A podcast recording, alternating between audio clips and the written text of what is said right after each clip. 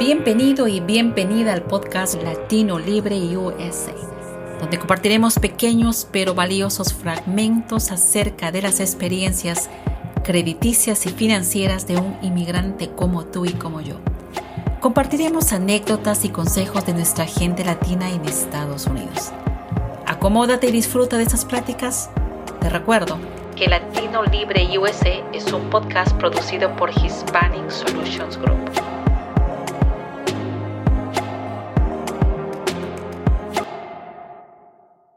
Y continuando con los testimonios de inmigrantes como tú y como yo, Latino Libre USA, el día de, hoy tenemos a un descendiente guatemalteco, Charlie Campos, es bastante joven, tiene 33 años y nos va a contar su experiencia. Me imagino es una experiencia maravillosa porque pues los papás son, él nació acá, conocer la historia de, de su de, patria, los padres, pues fue muy interesante. Y vamos a escuchar eh, qué nos puede contar Charlie. Entonces, tú técnicamente eres una persona que vivió acá, pero eh, cuéntanos, tú, tus papás llegaron de Guatemala y, y, bueno, definitivamente se casaron acá. Cuéntanos esa parte de la historia que nos gustaría contar un poquito más allá de, lo, de quién es Charlie Campos y de dónde viene. Sí, claro, Jessica. Ah, bueno, yo nací en California, mis papás, uh, mi mamá se vino estando embarazada, ¿verdad? Para ella era muy, muy difícil uh, la vida en Guatemala. Se vino para California estando embarazada. Eh, entonces yo tuve la oportunidad de nacer en California, pero me regresé para Guatemala a los, a los ocho meses. ¡Wow! Y prácticamente crecí toda mi vida en Guatemala, ¿verdad? Ok. Y eso es algo que creo que le pasa a muchos inmigrantes, ¿verdad? A veces muchos inmigrantes llegan, regresan al país de sus padres, regresan y ahí viene una dificultad. Y me imagino que habrá sido difícil para ti, porque si creciste en un país, eh, pues con todo el amor que da una familia latina, eh, ¿tú recuerdas cuando regresaste a los Estados Unidos? Sí, ya, ya fue grande. Ah, yo regresé, ahorita tengo 33 años, yo regresé a los 24 años ya grande. O sea, técnicamente tenías tu vida hecha en Guatemala. Sí, correcto. Yo fui a, fui a, yo estudié allá, ¿verdad? Eh, toda, toda mi vida salí de la universidad allá. Bueno, no terminé la universidad, sí empecé la universidad allá, no la terminé y cuando cumplí 24 años, eh, pues me vino la necesidad de venirme para Estados Unidos nuevamente, ¿verdad? Ya, y, y bueno, te viniste a pesar que naciste en California, pero eras me imagino, ¿tú te sentías que eras parte? Porque me imagino que habrá sido chocante. Cuéntame parte. Sí, la verdad, la verdad, eh, la verdad, Jessica, o sea, para mí sí fue muy, muy difícil, ¿verdad? Eh, venirme de Guatemala. a muchos, muchos me dicen, sí, pero naciste en Estados Unidos, pero yo creo que uno no es del país de donde nace, sino que es de donde, donde crece, ¿verdad? Entonces, para mí sí fue, fue muy, muy difícil. Lo es hasta la fecha, ¿verdad? Yo tengo y voy para eh, tengo un poquito pasaditos de ocho años de estar acá y pues sigue siendo, claro, sigue siendo difícil. De nuevo que acaba de llegar, con la diferencia. correcto. Que pues tiene los papeles y tienes esas, esas facilidades. Esas facilidades. Claro, pero tú mismo lo dices, no ha sido, eh, no ha sido tan fácil para un joven como tú moverse a esa edad. Eh, ¿Qué es lo más difícil? ¿Qué fue lo más difícil para ti en ese momento? Ah, yo creo que algunas de las, de, las, de las barreras para mí cuando me vine para acá, eh, pues lo primero tal vez fue el idioma, ¿verdad? Y, y segundo lugar, tal vez es como la, la aceptación para uno de, de, inmigrante, ¿verdad? O sea, venir a prácticamente a un país que no es, no es de uno, porque a la final así es como nos, nos miran, ¿verdad? Por supuesto. Eh, ¿Verdad? Entonces yo creo que esos son las dos, como que los dos retos más grandes, ¿verdad? Tú tuviste. ¿Y cuando regresaste, regresaste a California o regresaste a otro estado? Regresé a California. Perfecto. Regresé a California, ajá. ¿Y qué te hizo moverte de estado? Cuando, cuando me vine para California, decidí meterme a la Marina de Estados Unidos, ¿verdad? Eh, porque quería como que sentirme, quería tener algo que me hiciera como parte de este país, ¿verdad? Y una de esas era eh, mi, las ganas que tenía de servir al país, ¿verdad? Entonces me metí a la Marina Marina a los tres, tres, cuatro años, ellos fueron los que decidieron moverme para Minnesota.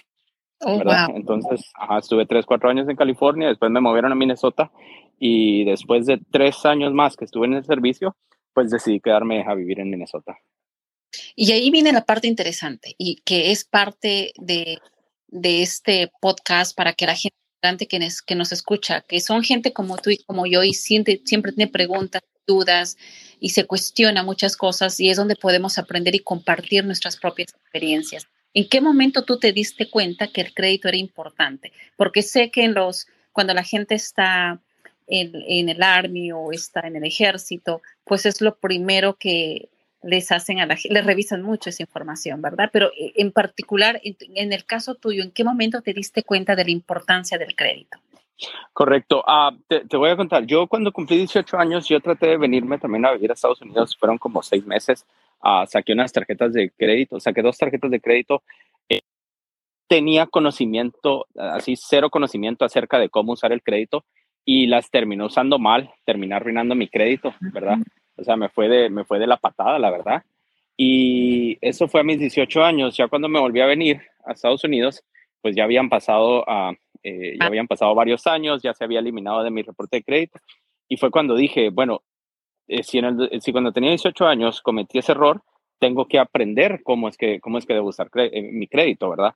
Y especialmente que mi o sea, tengo que saber qué es lo que tengo que explicarle a los clientes acerca del crédito.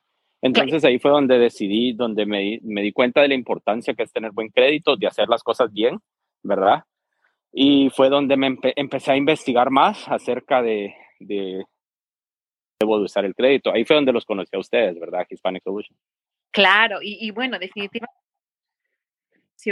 que no nos conocemos, ¿no? Es una relación por teléfono, por, por correos electrónicos, eh, pero lo que a mí llama la atención porque hay muchos programas que la gente puede comprar casas con un, con un porcentaje o un score muy bajo. Pero una de las cosas que a mí me entiende y como hay otros también, que se interesan en que tus clientes reciban la mejor, el mejor, la tasa de interés. Que de repente no es tu trabajo, porque tu trabajo era vender y cerrar, pero tú ibas más allá de lo evidente, porque tú sabías la importancia de, de ah, de ese tipo de decisiones, porque son decisiones muy grandes a largo plazo. ¿Cómo tú le podría, cómo tú hablas con un cliente que de repente está con dudas de crédito, con dudas de yo no, me importa el crédito, tengo mal crédito, ya a mí me pasan malas cosas? ¿Qué tú le dices a, tus clientes, a tus amigos, a tu familia sobre, sobre este proceso de crédito? Sí, a la final, a la final, bueno, todos todos venimos a este país, ¿verdad? Para superarnos, ¿verdad? Para salir adelante. Y siento que uno de la, una de las razones, o sea, algo muy, muy importante para nosotros, para poder salir adelante y poder ahorrar también dinero, ¿verdad? Es teniendo buen crédito. ¿Por qué razón ahorrar? Porque, un ejemplo, cuando uno está comprando casa, si uno tiene buen crédito, le pueden dar una mejor tasa, ¿verdad? Si uno tiene buen crédito, le pueden dar un mejor, ¿verdad?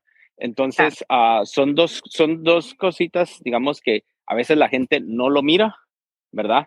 Pero sí es muy importante, ¿verdad? Y a veces son cosas tan mínimas que tienen que hacer para subir su crédito y poder obtener mejores beneficios. Y la gente a veces, como no se informa, ¿verdad? No lo hacen. Y ahí es donde ellos a la larga terminan perdiendo dinero. Claro, porque y a veces el apuro, ¿no? Y dicen, no, quiero la casa mañana y el que está pagando va a ser, no va a ser viable y la gente termina sus casas y metiéndose en problemas y al final todo lo que el, dinero que pudieron poner ahí, pues lo pierden, es lo que pasó. Ahora, y en una época tan, en este momento estamos 2022, con todas estas este, noticias de que puede haber una crisis a nivel mundial, ya hay una, un problema muy grande en muchos países, yo creo que en todos los países, ningún país se salva económicamente, pues hay un problema que todos están enfrentando, pero especialmente acá los que vivimos acá, tenemos preocupaciones de, ok, ¿cómo va a ir? Voy a tener trabajo. ¿Qué, tú, ¿Qué consejo tú le darías? Porque ahorita la gente tiene miedo a comprar casas, pero al mismo tiempo sigue pagando rentas sumamente altas. ¿Tú qué le aconsejas? Sí, bueno, mi, mi consejo es lo que yo siempre le digo a mis clientes y esto no es, uh, o sea, no es ahorita de que, de que les están metiendo miedo, de que se viene una crisis o este consejo que, que yo le doy siempre a mis clientes, que se los he dado toda la vida, ¿verdad? Es de que ahorren mínimo para, para pagar su casa por 12 meses, ¿verdad? Porque, ¿qué fue, ¿qué fue lo que pasó en el 2007? En el 2007 mucha gente perdió sus casas por lo mismo, que no tenían para pagar para pagar eh, el mortgage de su casa, ¿verdad? Porque es cierto, digamos de que si, por ejemplo, de verdad una crisis se llegara a venir y bajan los precios de las casas, eso no quiere decir de que no van a volver a subir. O sea, si bajan, por supuesto, pero van a volver a subir y van a y posiblemente suban el doble, ¿verdad? Entonces, los que logren pagar, eh, seguir pagando su casa, ¿verdad? Y todo, eh, les va a beneficiar, a la larga les va a beneficiar. Entonces, yo siempre les digo a mis clientes que estén preparados. De por sí, el banco ya les pide a, ellos, a, los clientes seis meses de reserva, ¿verdad? Dependiendo del precio. Entonces, eh, yo les digo a mis clientes, estén preparados con 12 meses. 12 meses, y por X o Y razón pierden el trabajo, les da tiempo para buscar otro trabajo.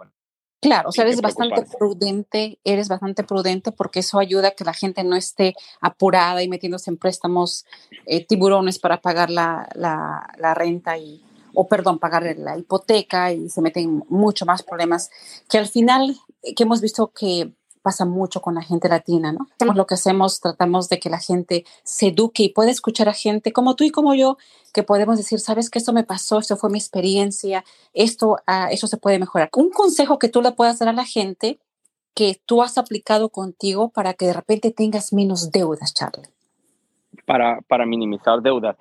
Honestamente, algo que me, me funcionaba bastante, Jessica, es educarme, ¿verdad? Oh, preguntar, preguntar. O sea, honestamente, uh, digamos, hablar con un realtor no tiene ningún costo, ¿verdad? Hablar con una persona de créditos no tiene ningún costo. O sea, educarnos, eh, buscar, ¿verdad? Buscar, leer, leer bastante, porque muchas veces nos metemos a, a deudas que no debemos, ¿verdad? eh, simplemente por la falta de información. Y a veces, y, y, en este país que hay mucha estafa también, o sea, nos terminan sí. estafando, ¿verdad? Por falta de educación, por falta de leer, por falta de preguntar, ¿verdad?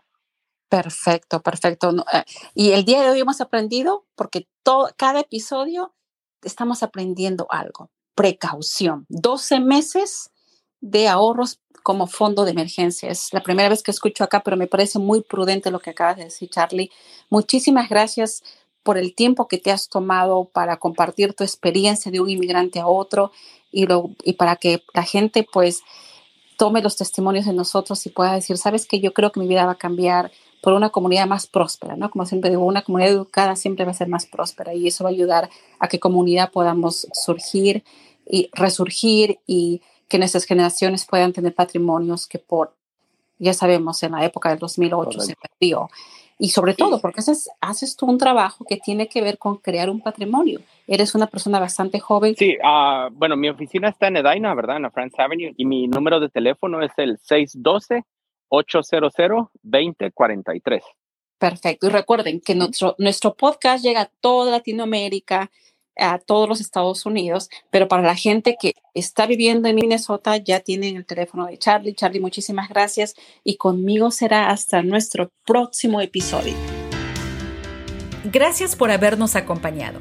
Síguenos en todas nuestras redes sociales. No te olvides de suscribirte a este podcast y activar tus notificaciones para que te enteres de cuando subamos un episodio nuevo. Y aprendamos juntos sobre la vida crediticia de un inmigrante como tú y como yo. Hasta la próxima.